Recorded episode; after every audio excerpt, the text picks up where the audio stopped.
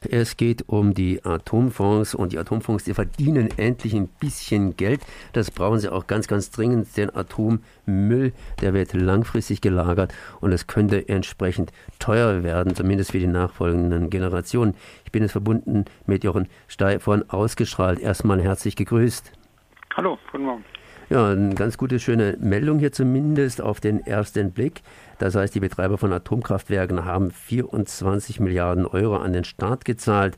Aber der Betrag muss sich natürlich noch ein bisschen vervielfachen, weil das Geld muss lange, lange reichen, um entsprechend Atommüll richtig gründlich zu lagern. Sprich, äh, was ich aus der Meldung hier irgendwie entnehme, ist, dass sich die Atomindustrie endlich und der Staat auch endlich ernsthaft des Themas annehmen um eben die Hinterlassenschaften der Atomkraftwerke hier gründlich zu ja, entsorgen und dass man sich des Problems annimmt. Seid ihr zufrieden?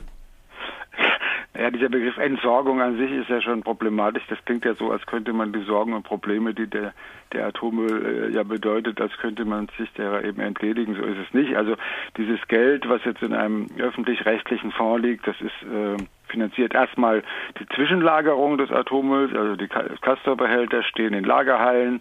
Das ist für 40 Jahre vorgesehen. Was danach kommt, weiß man noch nicht. Und es finanziert auch die Suche nach einem tiefen geologischen Lager, was es dann irgendwann mal geben soll. Ob man da einen sicheren Ort findet, äh, steht noch in den Sternen. Von daher ähm, Entsorgung würde ich das nicht nennen, aber man äh, geht halt jetzt irgendwie mit diesem Atommüll um. Ob das alles gelingt, äh, wird sich zeigen. Aber das kostet alles eine Menge Geld. Also man, man, sozusagen die offizielle Schätzung ist, dass bis Ende dieses Jahrhunderts äh, Kosten von 169 Milliarden Euro anfallen werden. Ja, und in diesem Fonds sind jetzt 24 Milliarden drin und äh, die Idee ist, dass ähm, dieses Geld nun angelegt wird auf dem, auf dem Kapitalmarkt und äh, sich dann eben äh, immer weiter vermehrt und dass dadurch diese 169 Milliarden ähm, äh, zu decken sind. Ähm, ja, dass es auf dem Kapitalmarkt Zinsen bringt ja hier momentan Geld wenig. Sprich, das muss irgendwo rein. Äh, wo geht denn das Geld hier rein? Wo legen die denn das heute an? Na, die haben gewisse Probleme, das Geld anzulegen. Also äh, diesen Fonds gibt es jetzt seit zwei Jahren. Äh, und bisher ist noch nicht mal die Hälfte dieses Geldes jetzt irgendwo angelegt. Das meiste liegt, liegt noch bei der Bundesbank rum und äh, äh, im Augenblick ist es sogar so, dass da Negativzinsen äh, bezahlt werden müssen. Ähm, so sieht ja im Augenblick die, die, die Geldpolitik aus.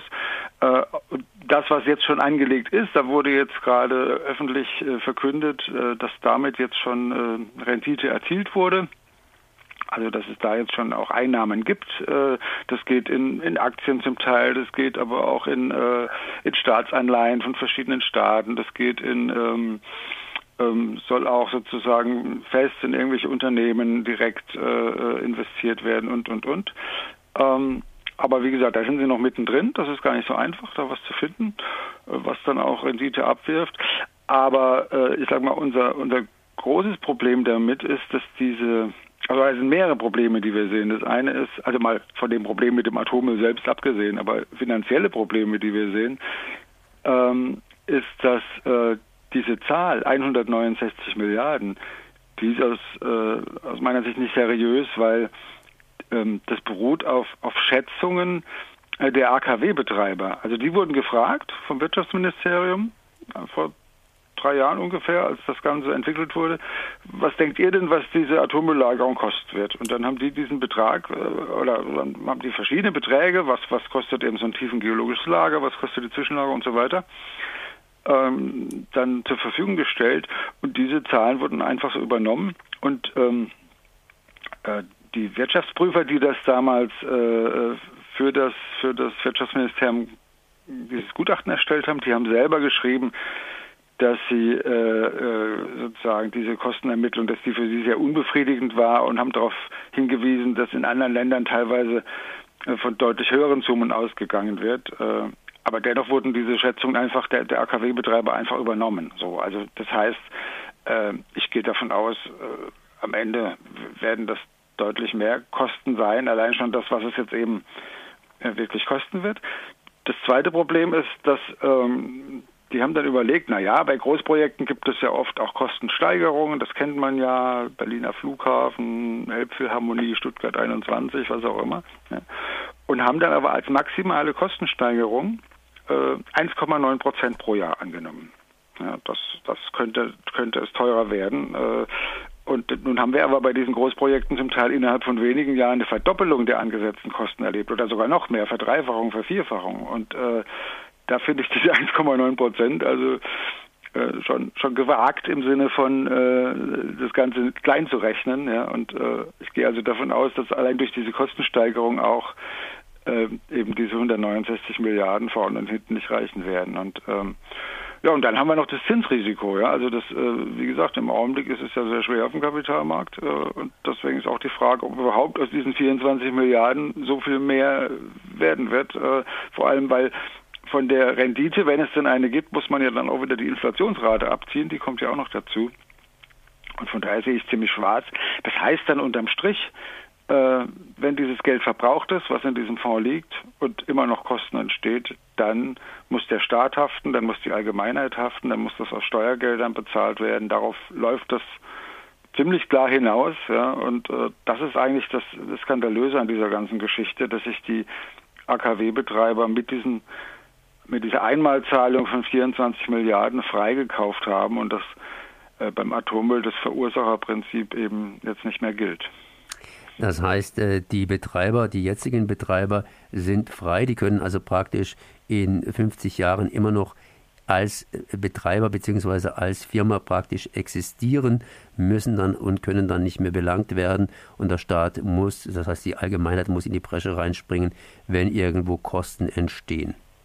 Ja, das, wir haben als, als diese Regel, als dieser Fonds äh, in Berlin diskutiert wurde und entwickelt wurde, also diese, diese Idee, Betreiber zahlen jetzt den staatlichen Fonds. Wir haben das immer gefordert, so ein Fonds, weil wir gesagt haben, naja, so eine so ein Energiekonzern kann ja auch mal pleite gehen oder kann durch irgendwelche Umfirmierungen äh, sich da aus der Verantwortung drücken und deswegen ist es besser, die Rückstellungen, die die äh, Firmen gebildet haben für die Atommülllagerung, äh, ihnen abzunehmen. Also das fanden wir richtig.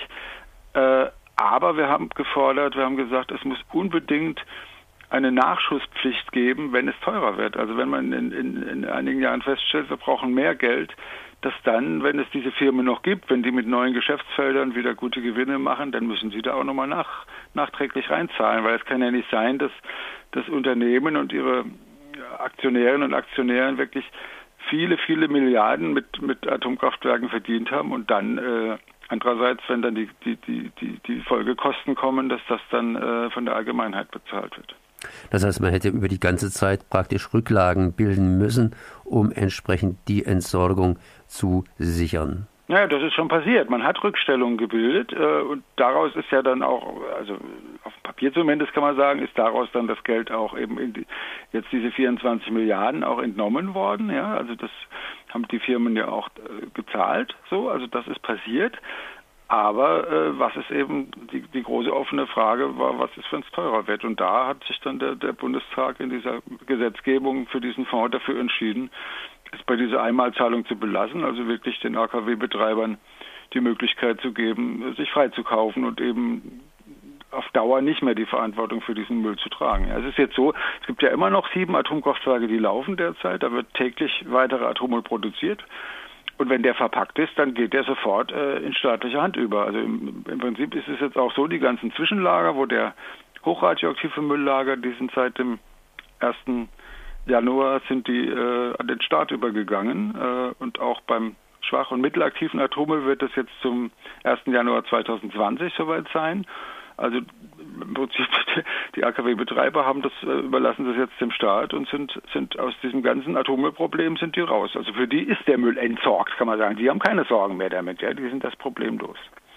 Wohin kommt denn der Müll? Also ins Zwischenlager bzw. ins Endlager? Hat man jetzt schon einigermaßen Endlager bzw. wer ist denn da im Zielfernrohr der Endlager Favorit, sprich im Fadenkreuz drin, auch wenn noch nicht geschossen worden ist?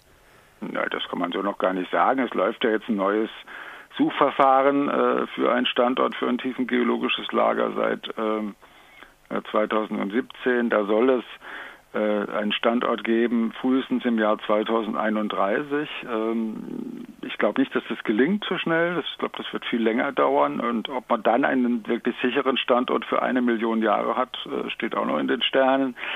Äh, bis dahin lagern, lagert der hochradioaktive Müll in Castor-Behältern, in Zwischenlagerhallen, äh, also die meisten an den, an den Atomkraftwerksstandorten, also in, äh, in Baden-Württemberg zum Beispiel, in, in Philipsburg und in Neckar-Westheim. Neckar-Westheim ist ein bisschen Sondersituation, da ist das sozusagen ja das AKW in einem Steinbruch und da hat man sozusagen in die Wand des Steinbruchs einen Tunnel geschlagen und da stehen die Kastoren, aber sonst sind es überall Lagerhallen. Also auch in Gorleben gibt es ja eine, in Ahaus und so weiter und eben an den AKW. Aber die sind eben äh, in ihrer Genehmigung auf 40 Jahre begrenzt und diese Genehmigungen laufen ja schon eine ganze Weile. Das heißt, in den 30er und 40er Jahren diesen, dieses Jahrhunderts laufen diese Genehmigungen aus. Auch die Castor-Behälter sind nur für 40 Jahre zugelassen.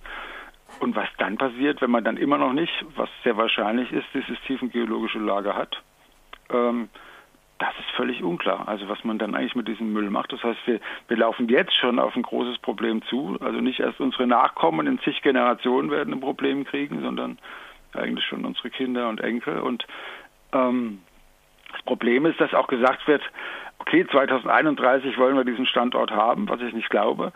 Und dann ist der offizielle Zeitplan, aber dass es dann nochmal 20 Jahre dauert, sozusagen dieses Bergwerk wirklich äh, so zu errichten, dass man dann einlagern kann. Also die Einlagerung soll erst 2050 beginnen, nach dem offiziellen Zeitplan. Und die dauert dann auch nochmal einige Jahrzehnte. Also das heißt, man braucht wirklich bis dahin nochmal Zwischenlösungen.